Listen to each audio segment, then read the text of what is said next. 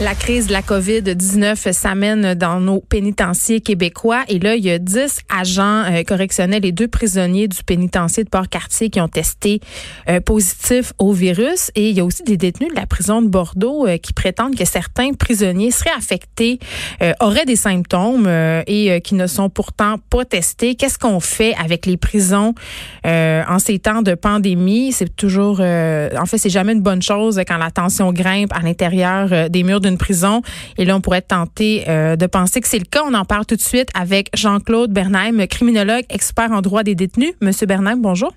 Oui, bonjour. Euh, juste une précision, euh, je ne peux pas être qualifié de criminologue. Je suis expert en criminologie. Merci pour cette précision.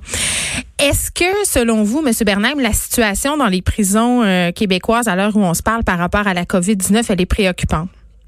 Euh, oui, je pense qu'elle devient de plus en plus préoccupante parce que euh, bon, on peut voir qu'il y a quand même certains, un certain nombre de personnes, euh, de détenus et de membres du personnel qui sont affectés. à Port-Cartier, il y aurait trois détenus, 14 membres. Oh, ça grimpe, là. Oui, ça grimpe. ce qu'on peut constater aussi au niveau des pénitenciers, c'est au niveau des pénitenciers pour femmes. Oh. Il y a peu de cas à Joliette, par exemple, euh, il y en a, attendez que je regarde. Joliette, il y en a un, mais il y a neuf femmes qui ont été testées. Euh, en Ontario, c'est un peu la même chose aussi. Euh, au pénitencier des femmes de Grande-Vallée, il y en a quatre qui sont positives. Il y en a 17 qui ont été testées. il y en a 10 qui sont en attente. Alors, on peut voir par rapport à l'ensemble des pénitenciers, la situation par rapport aux au, au pénitencier pour femmes, ça semble être soit plus préoccupant ou soit qu'on prenne plus de mesures euh, préventives. Mais est-ce qu'on pourrait expliquer, euh, par exemple, M. Bernheim, cette disparité par le fait que les conditions de détention sont parfois meilleures euh, dans les pénitenciers pour femmes? Bah, dire euh, qu'elles sont nécessairement meilleures, c'est peut-être beaucoup dire. C'est sûr qu'elles sont. Je ne dis pas, je pose la question. oui, c'est pour ça que je réponds. Euh, je pense que oui, ben, de toute façon, les conditions varient beaucoup d'un pénitencier à l'autre, mm. particulièrement les pénitenciers à sécurité minimum versus maximum. Oui, parce que là, à Port-Cartier et Bordeaux, ce sont quel type de pénitencier? Bon, pour ce qui est de Port-Cartier, c'est un pénitencier à sécurité maximum. Euh, qui est affecté ou sont affectés des détenus qui ont des problèmes avec la population générale, donc qui sont, si on veut, séparés. Pour mm. ce qui est de Bordeaux, c'est plutôt sécurité maximum, même s'il y a des aires euh, dont les, euh, les mesures sont un peu moins contrôlantes.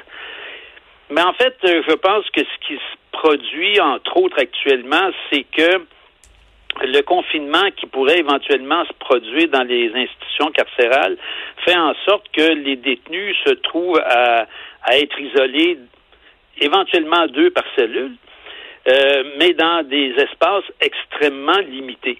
Et ça, ça favorise la contagion, bien évidemment. Ça favorise la contagion dans un certain sens, mais aussi c'est que ça favorise les problèmes de santé mentale. Hmm.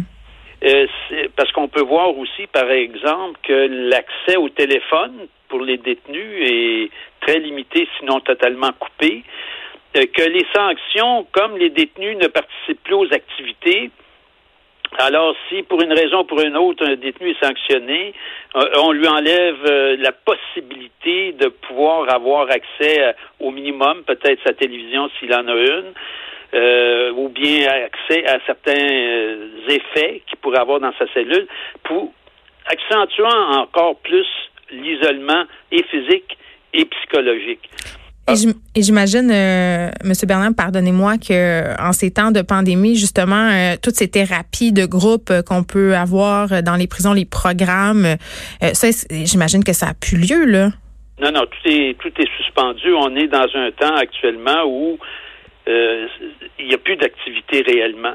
Et hmm. par conséquent, les impacts sont énormes parce que je pense que la population est en train de voir ce que ça veut dire, que le confinement, euh, les impacts que ça peut avoir sur les personnes par rapport au fait que là, pour la plupart des gens qui sont pas infectés, euh, peuvent éventuellement aller se promener un peu à l'extérieur. Il y a quelques contraintes qui se rajoutent, mais il y a quand même un peu de liberté mais on voit les impacts que ça a déjà sur les gens, même qui sont libres, mais avec une liberté réduite.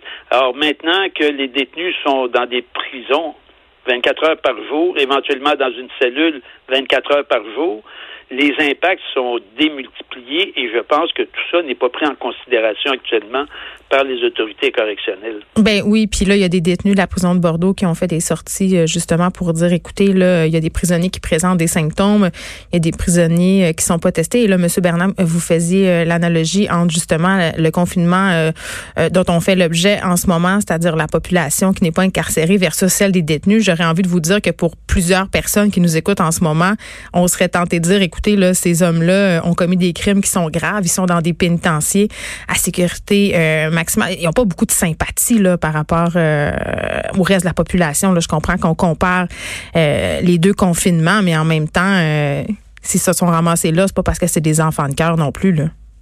Non, mais c'est qu'il faut aussi penser à la, aux conséquences que ça peut avoir et la sécurité ultérieure par rapport à la société. Parce que si vous maintenez des gens dans des conditions dont les conséquences ont des impacts psychologique énorme hmm. et qu'au bout du compte, les gens, quand ils ressortent, sont dans une situation précaire, c'est la sécurité du public que vous mettez en jeu s'il n'y a pas des, euh, des, approches préventives ou des possibilités de pallier aux conséquences de cet enfermement. Et c'est là, je pense, qu'on a l'occasion éventuellement de s'interroger sur l'usage de la prison. Parce que vous parlez des gens qui sont en prison pour des crimes graves, mais à Bordeaux, 80% des gens qui sont condamnés à la prison à Bordeaux purent des peines de moins de trois mois. 50% et même 60% en ce qui concerne les femmes ont des peines de moins d'un mois. Alors, on ne peut pas penser que ces gens-là ont commis des crimes extrêmement graves. Donc, est-ce que vous seriez pour cette mesure euh, qui a été euh, suggérée par l'ONU, aussi à la Ligue des droits et libertés, qui demande qu'on libère certains prisonniers, des prisonniers qui représenteraient un faible risque pour la population? Qu'est-ce que vous en pensez, euh, vous, de ça, M. Bernard? Ben, je pense qu'effectivement, il faut se il faut se pencher sur les réalités auxquelles on est confronté hmm. et prendre le temps de mesurer l'usage des institutions qu'on fait aujourd'hui avec les conséquences que ça peut avoir à court terme et à long terme. Et mesurer si effectivement de mettre des gens en prison pour un mois, c'est quelque chose qui est rentable par rapport aux personnes, mais rentable aussi par rapport au plan social, par rapport aux conséquences que ça peut avoir. C'est une occasion de réfléchir. On, on dit que c'est un moment pour les gens de faire de l'introspection, de revoir leur mode de vie, leur mode de consommation, etc., etc. Mais on pourrait aussi être comme société en mode de réflexion sur nos institutions. Euh, on voit maintenant que par rapport aux soins de santé, on est dépendant des pays extérieurs pour pouvoir avoir accès à du matériel essentiel pour donner des soins. On est dépendant de l'extérieur. Il faut réfléchir pour ne plus l'être dépendant à l'extérieur. Mais c'est la même chose par rapport à la prison. Peut-être qu'il faut réfléchir si effectivement il y a lieu d'utiliser les prisons avec l'ampleur qu'on en fait actuellement et s'il n'y aurait pas lieu de trouver des alternatives qui seraient beaucoup plus utiles pour les personnes et pour la société. Dans une logique de réinsertion, c'est ce que vous voulez dire? Dans une logique de réinsertion et hmm. dans une logique de responsabilisation aussi. Parce qu'il faut bien comprendre que on dit qu'on punit des gens parce qu'ils ont posé un geste XY, mais on ne leur donne absolument pas la possibilité de prendre d'assumer la responsabilité de leur geste. On leur impose une peine, une fois que la peine est purgée, c'est terminé. Mais la notion de responsabilité n'est pas prise en considération. Et c'est, je pense, peut-être aussi un moment où de se poser des questions sur l'engagement qu'il faut avoir socialement pour assumer ses responsabilités, assumer des responsabilités. On voit qu'il y a plein de gens dans le milieu de la santé, euh, dans les, euh, je sais pas, au niveau des, euh, des épiceries, qui assument leurs responsabilités parce qu'ils continuent à faire fonctionner la société. Et peut-être que là, il y a lieu de se pencher sur des gens qui posent des gestes illégaux. Dans quelle mesure on pourrait voir à ce qu'ils prennent leurs responsabilités, assument leurs responsabilités et prennent euh, en charge les conséquences de leurs gestes. Oui, puis je sais pas, on jase, le Monsieur Bernard, mais euh, dans une dans cette logique-là, justement, de réinsertion, là, ces détenus qui sortent, qui disent, écoutez, on a des symptômes, on n'est pas testé, euh, comme si, évidemment, on se préoccupait moins des détenus. C'est sûr qu'après, quand tu as purgé une peine et que la société t'a tourné le dos, c'est pas occupé de toi, tu peux avoir accumulé davantage de frustration et quand tu ressors de prison, ben, t'as plus envie d'en faire partie de cette société-là et ça donne envie de, de récidiver peut-être davantage. Oui, effectivement. Puis, mais se rajoute à ça aussi les obstacles. Parce qu'il faut comprendre que les gens qui ont un casier judiciaire, que ce soit pour avoir hmm. volé une pomme ou tué 50 personnes, vous avez le même casier judiciaire avec les conséquences que ça a sur le travail, par exemple. Hmm. Parce que le fait d'avoir un casier judiciaire vous interdit l'accès au travail. Vous n'avez pas le droit de travailler dans une banque, vous avez, même pour être balayeur. Vous n'avez pas le droit de travailler dans un magasin, même pour être balayeur. Vous n'avez pas le droit de travailler dans le milieu euh, euh, de la santé, euh, dans le milieu scolaire. fait que quand vous regardez les millions d'emplois qui sont exclus pour les millions de personnes qui ont un casier judiciaire, hein, au Québec, il y a environ 800 000 personnes qui ont un casier judiciaire, un homme sur cinq. Au Canada, 4 millions d'adultes. Puis on le sait pas, on le sait pas toujours. Si on revient à l'enjeu de santé publique des prisons, en ce moment, on pourrait être amené à penser que si on fait rien, les prisons pourraient devenir euh, ce qu'on appelle des hotspots là, pour euh, la COVID-19 parce que, bon, il y a la contamination des prisonniers, mais il y a aussi toutes les personnes qui travaillent euh, à leur contact. Je pense entre autres aux agents correctionnels. Oui, effectivement. C'est évident que comme c'est un milieu fermé, hmm. les c'est un peu comme les les CHSLD ou les maisons pour euh, soins de longue durée. oui, euh, ben, c'est des milieux qui euh, sont très fermés. Et s'il y a une personne qui est infectée, évidemment, les contacts euh, se multiplient rapidement et ça se répand rapidement. C'est sûr qu'il faut voir que les prisons sont, une, sont un milieu sur lequel il faut se pencher et avoir une approche très proactive. Oui, puis la panique, comme je le disais euh, au début, c'est jamais une bonne chose à l'intérieur des murs. Est-ce qu'on peut craindre euh, si la craindre, pardon, si la situation euh, se résorbe pas des émeutes? Bon, de là, je pense non. Pour l'instant, les émeutes sont exclues puisque les détenus, en principe, sont pour la plupart en cellule, donc il n'y a pas de problème de ce niveau-là.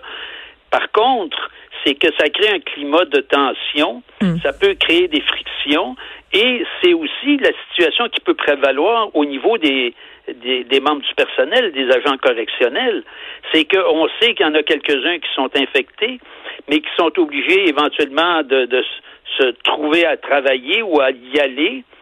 Euh, parce qu'il manque de personnel, il manque de ressources, puis aussi peut-être un manque d'intérêt de la part des autorités. Hmm. Et là, ça peut aussi rapidement euh, se répandre parce que ces gens-là ont des familles. Et je veux dire, c'est le, le déclenchement d'un problème majeur.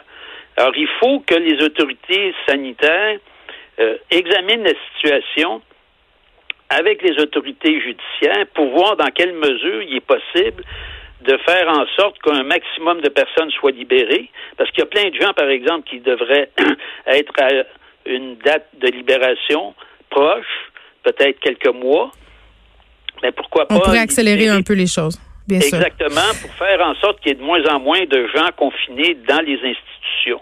Jean-Claude Bernheim, merci beaucoup, expert en droit des détenus. Merci beaucoup.